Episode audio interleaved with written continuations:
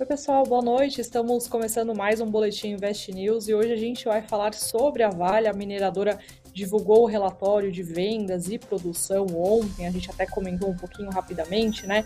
Que ela faria essa divulgação aí depois do fechamento do mercado. E hoje a gente comenta esses números e o que esperar, né, para o papel da companhia, principalmente é, que ainda vai divulgar o balanço financeiro do terceiro trimestre. A gente comenta hoje aqui também sobre o GP10, que é um indicador importante da inflação, também medido pela FGV. A gente vai entender o que, que aconteceu, né? Quais foram aí os produtos que acabaram influenciando na queda do IGP-10 mais uma vez. E para falar sobre esses outros assuntos aqui, além do fechamento do mercado, a gente tem a participação da Ângela Tossato. Ângela, boa noite. Oi, Eri, boa noite para ti também, para o pessoal que está nos assistindo. E hoje retorno, né, gente, com Ibov para cima. Ah, só cortou aqui um pouquinho, gente, né? Que o pessoal já está falando ali, né? Que eu só chego em dia de alta, é isso mesmo, né? Retorno em dia do Ibov para cima. Então, vou comentar um pouquinho também do Ibov, o que a gente pode esperar, né, para o curto prazo e também para um prazo um pouco mais longo por gráfico.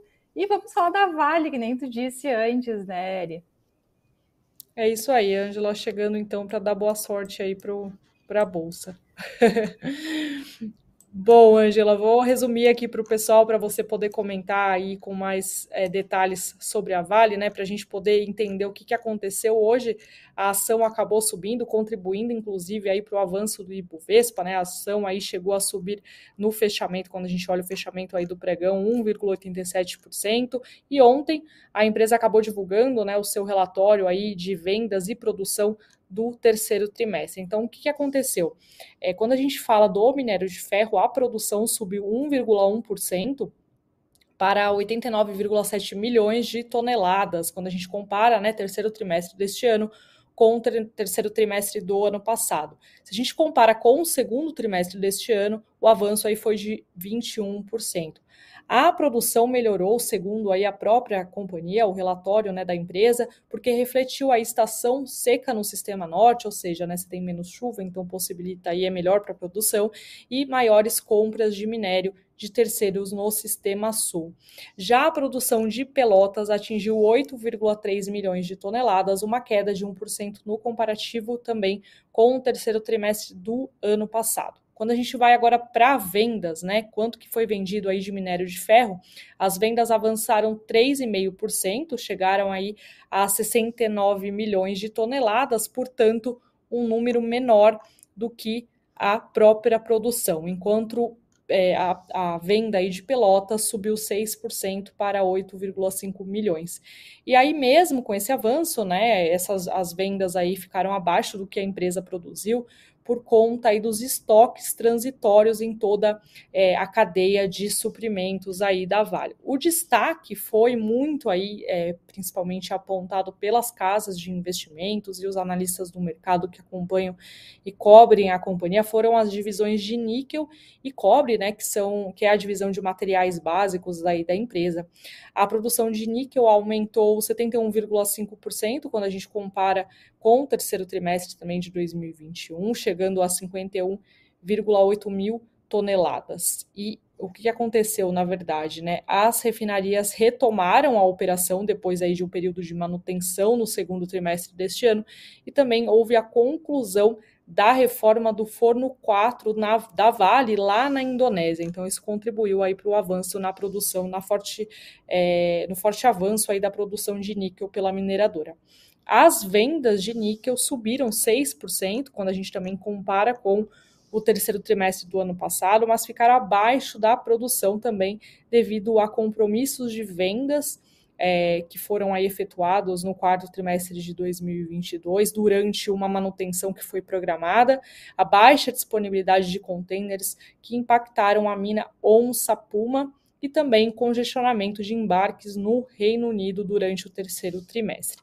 A produção de cobre subiu 7,4%, chegando aí a 74,3 mil tonelada. Segundo a Vale, esse desempenho aí positivo ocorreu por conta aí da manutenção prolongada do moinho de sossego no primeiro semestre do ano, melhor desempenho da planta de Salobo no trimestre e a recuperação de cobre de estruturas que contêm aí precipitado de cobre nas operações do Atlântico Norte. As vendas de cobre cresceram 7,8%. Então, é, só para resumir aqui, antes de passar a palavra para a Ângela, que vai poder explicar para a gente o que, olhando aí os relatórios das casas é, de análises, né, eles, os analistas acabaram destacando muito a divisão de metais básicos, então, principalmente é, cobre, no caso da Vale, seria, seriam aí cobre e níquel, e parece que é, eles apontam como a possibilidade de monetização, né, que essas áreas da companhia já começam a possibilitar. Até peguei um trechinho aqui do relatório do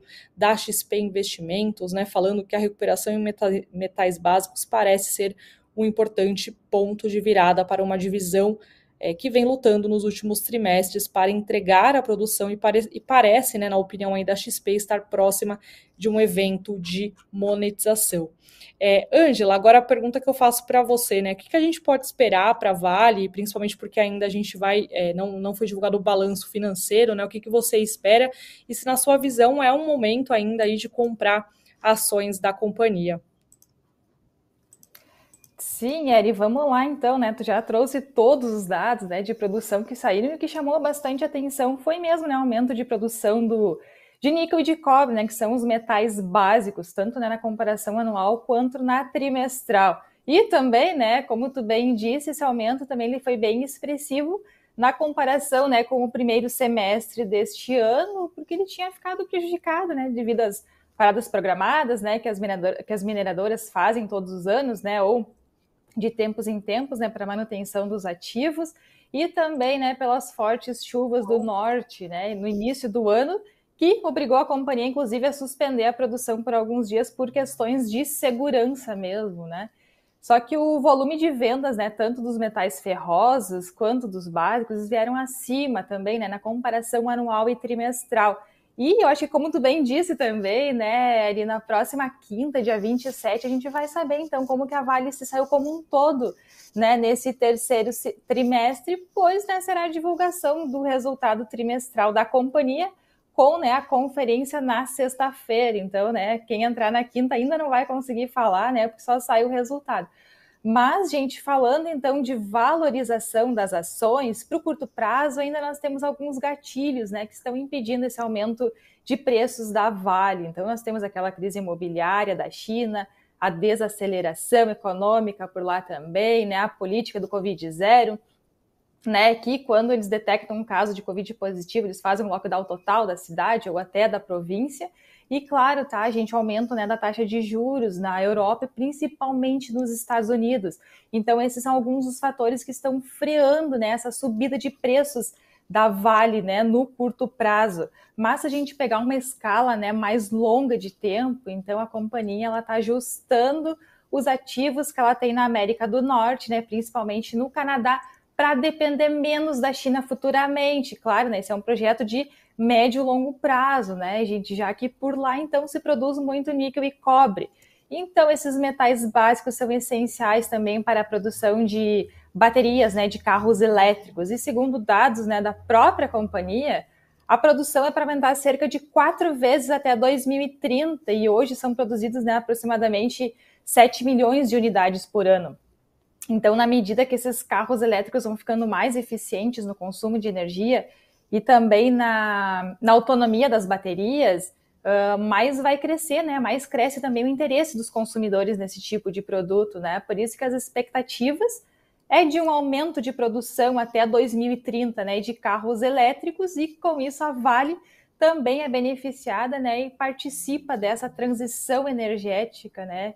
que o mundo todo está né, tá indo para o menor uso possível né, de combustíveis fósseis. Então, Eri, assim, resumindo, né, com esses ativos de qualidade na América do Norte, né, aumento de produção né, esperado com essas minas uh, readequadas, né, e uma expectativa da falta de oferta desses produtos nos próximos anos, então essa é uma divisão da Vale que pode gerar muito valor para a companhia no longo prazo. Aqui a gente está falando coisa de mais de dois anos, tá, gente? Mas, né, uh, a gente pode ficar tranquila quanto àquela remuneração acionista também. A gente pode continuar, né, naquela expectativa de bons ganhos, né, na distribuição de dividendos. Peguei os dados do Refinitiv, que é a plataforma que a gente consulta, né, esses dados.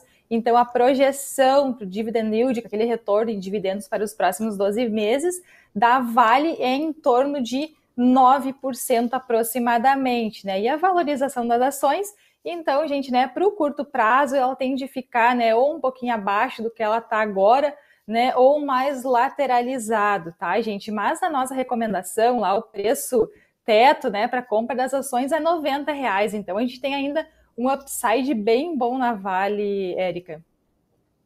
Muito bom, Angela. Até você comentou dos dividendos agora, né? Respondeu a pergunta aí da Aline, perguntando dos dividendos da empresa. E mais comentários aqui, o pessoal falando da Vale, né? O Wagner, que disse que está aportando sempre na Vale. O José Roberto Pedroso comentou aqui que a empresa oscila entre Vale do Sol e Vale das Sombras, né? Acho que mais Vale do Sol do que Vale das Sombras, né, Angela? Acho que no caso da Vale. É, para o curto prazo ainda a gente, né, que nem comentei, a gente não vê muitas perspectivas de dar esse up, né, no preço, esse upside tão longo.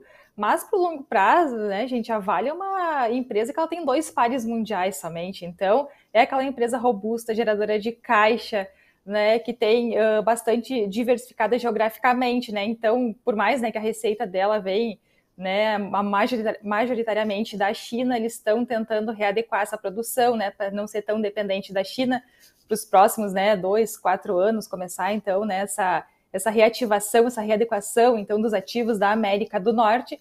Então, ela é aquela empresa que, sim, ela vale a pena ser aportado, né, um pouquinho todos os meses, né, de acordo com também, né, a, a, a possibilidade, né, de cada investidor. E agora também é, ele chega naquela questão que seu, né, se os investidores quiserem diversificar um pouquinho, né, para aquela dependência um pouco mais dos Estados Unidos, a gente tem a Gerdau, né, que nós incluímos na carteira com uma redução, né, um pouquinho do, do portfólio da Vale para incluir a Gerdau. Então também, né, são aqueles dois ativos que seguem juntos, Eri. Muito bem, então, Angela. Depois, se você quiser dar uma olhada nos comentários aí, ver se tem mais alguém falando, né, quiser a gente pode voltar aí no assunto também no finalzinho do nosso boletim aqui. Eu vou passando para as demais notícias aí do dia. Hoje foi divulgado o Índice Geral de Preços, o IGP-10, pela Fundação Getúlio Vargas, né? E o índice calcula os preços ao produtor, ao consumidor e também na construção civil entre os dias 11 do mês anterior, no caso agora até o dia 11 de setembro, e até de, até o dia 10 do mês de referência, agora outubro. No caso de outubro, o indicador acabou caindo 1,04%, só para a gente entender, né? Ele veio aí melhor do que a expectativa da pesquisa da Reuters, que apontava aí uma queda de 1,08%. Em 12 meses, houve um avanço de 7,44%, e aí vale lembrar que em setembro o IGP-10 caiu 0,90%.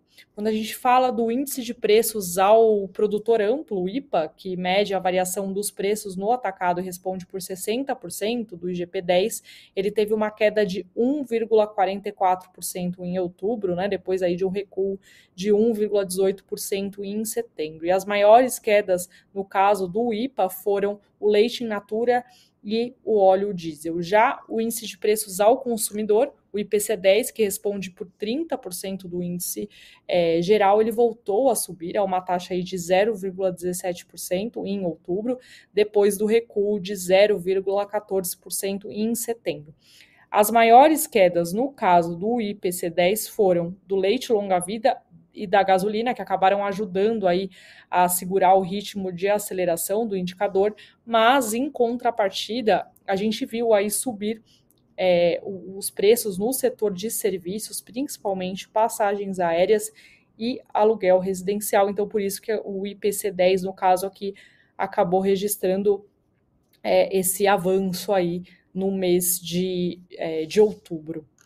Já o Índice é, Nacional de Custo da Construção, o INCC, que compõe aí o, re, o restante né, do IGP-10, ele teve uma pequena alta de 0,01% em outubro, mas vamos lembrar que em setembro a taxa aí foi negativa de 0,02%.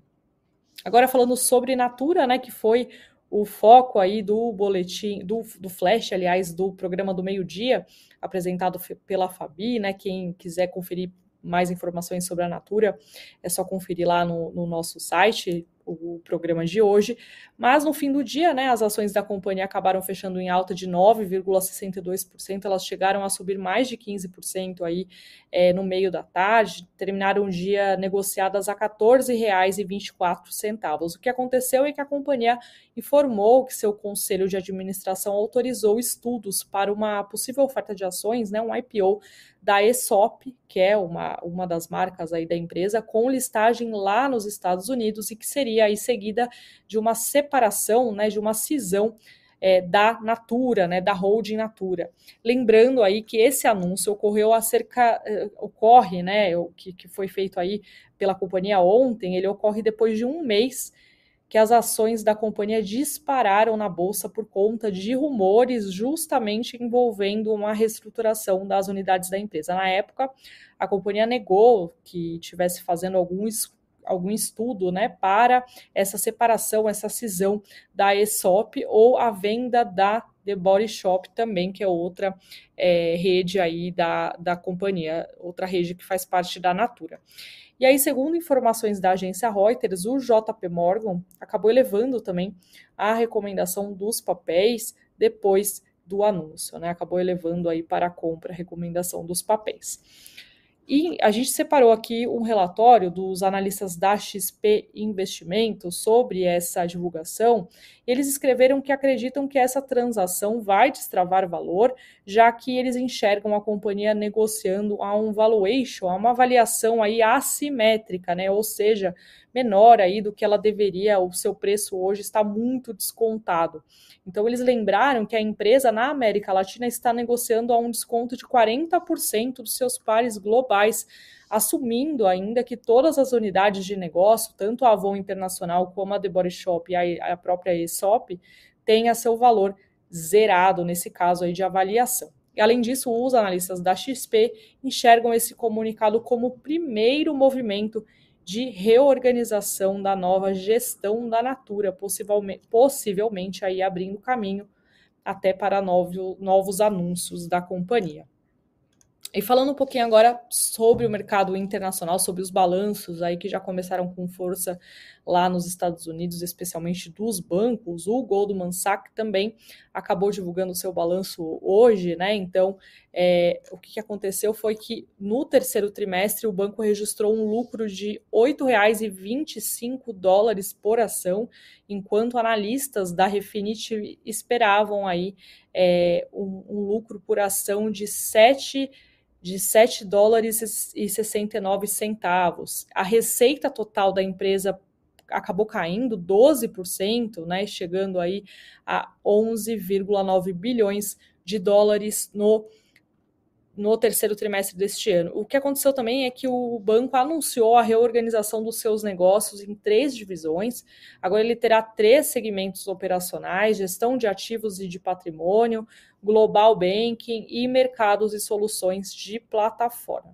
As ações do Goldman Sachs acabaram é, encerrando o pregão lá nos Estados Unidos, né, em alta de 2,33%. O que aconteceu é que, na verdade, essa reestruturação da empresa tem como objetivo aí aumentar as receitas em negócios baseadas é, em tarifas, de acordo com o Goldman Sachs, uma vez que a elevação dos juros lá nos Estados Unidos reduziu as avaliações de empresas e o volume de transações corporativas. A medida também vale lembrar aí que essa medida de reestruturação vem após um corte de empregos global realizado pelo banco no mês de setembro. Agora passando para o fechamento do mercado, hoje o dólar acabou caindo, né, mais uma vez aí depois da queda de ontem também, 0,94% e terminou o dia negociado a R$ 5,25. O Bitcoin é, operava em queda por volta das 18 horas, queda de 0,8% aos 19.359 dólares. O Ibovespa também fechou em alta hoje, de 1,91% aos 115 mil, aos 115.795 pontos. O que na verdade elevou, né, contribuiu para o avanço do Ibovespa hoje foi essa alta da própria Vale, a alta também nos papéis, é, no, no, preço dos papéis da Natura e também um cenário aí mais favorável lá fora, especialmente nos Estados Unidos. Se a gente for olhar o S&P 500, por exemplo, avançou mais de 1%, aí refletindo especialmente resultados é, de balanços corporativos, como o do próprio Goldman Sachs que a gente é, destacou agora.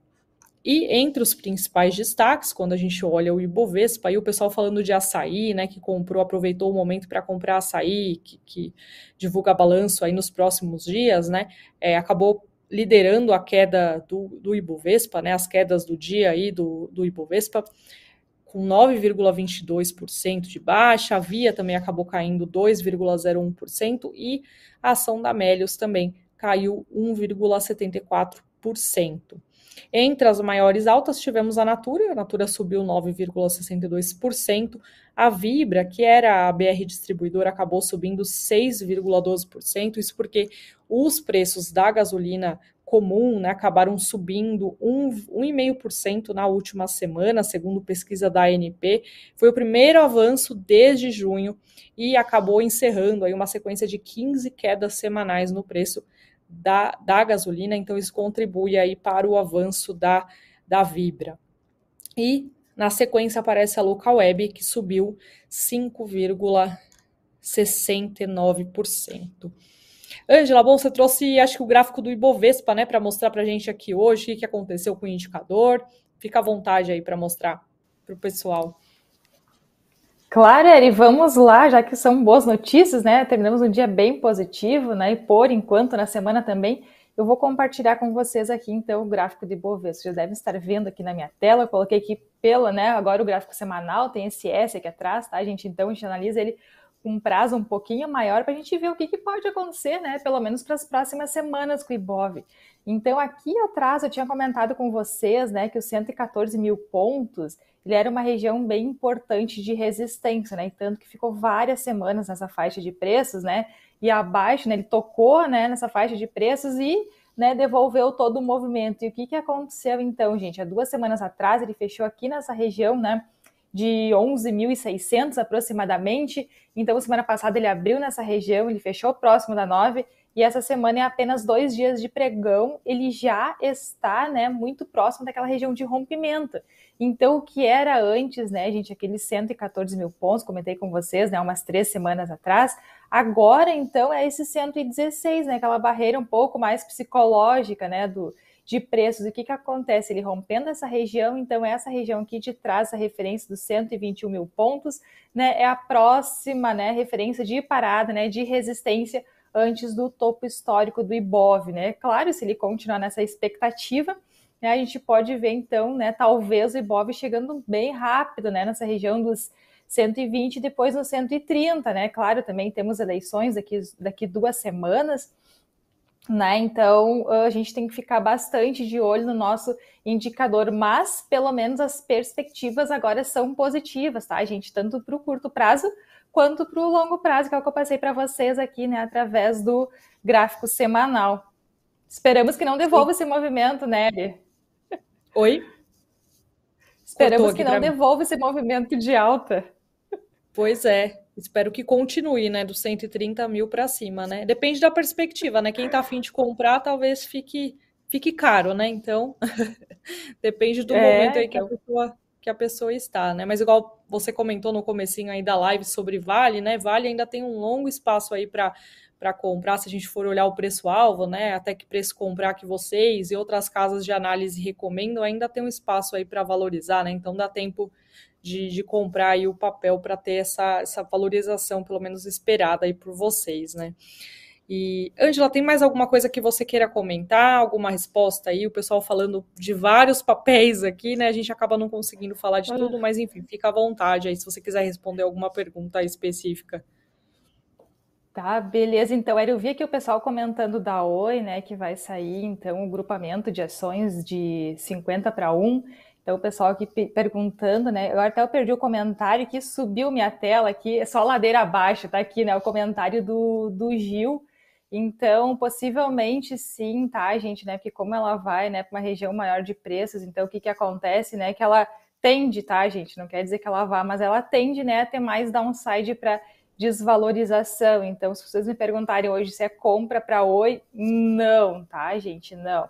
E aqui até o pessoal também falou, comentou da Natura, né, Eri, como tu bem explicou, tudo muito detalhado, né, do que, do que pode acontecer, né, com, a, com uma das marcas da Natura, né, da Aesop, e o que, que acontece, né, então hoje, como ela já abriu muito valorizada, né, a partir do fechamento de ontem, abriu com um gap, naquele né, espaço vazio, no gráfico. Então, o pessoal aqui perguntando, né, se possivelmente vai fechar o gap, eu acredito que sim, tá, gente? Porque ela ficou numa resistência bem importante, né, e fechou abaixo hoje. Então, todo cuidado é pouco, tá, gente? Quem não tinha comprado uh, Natura, né, porque acho que vai explodir agora, por enquanto, né, foi efeito da notícia de ontem.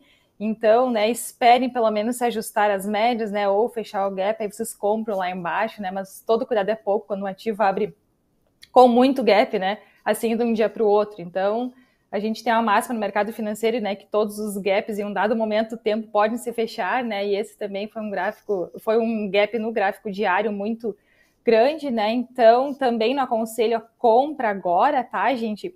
Guilherme aqui perguntou da JBS, né? A gente viu o papel desvalorizando assim bastante, né, nos últimos tempos. Ele é um, uma, um papel muito bom, tá, Guilherme, né?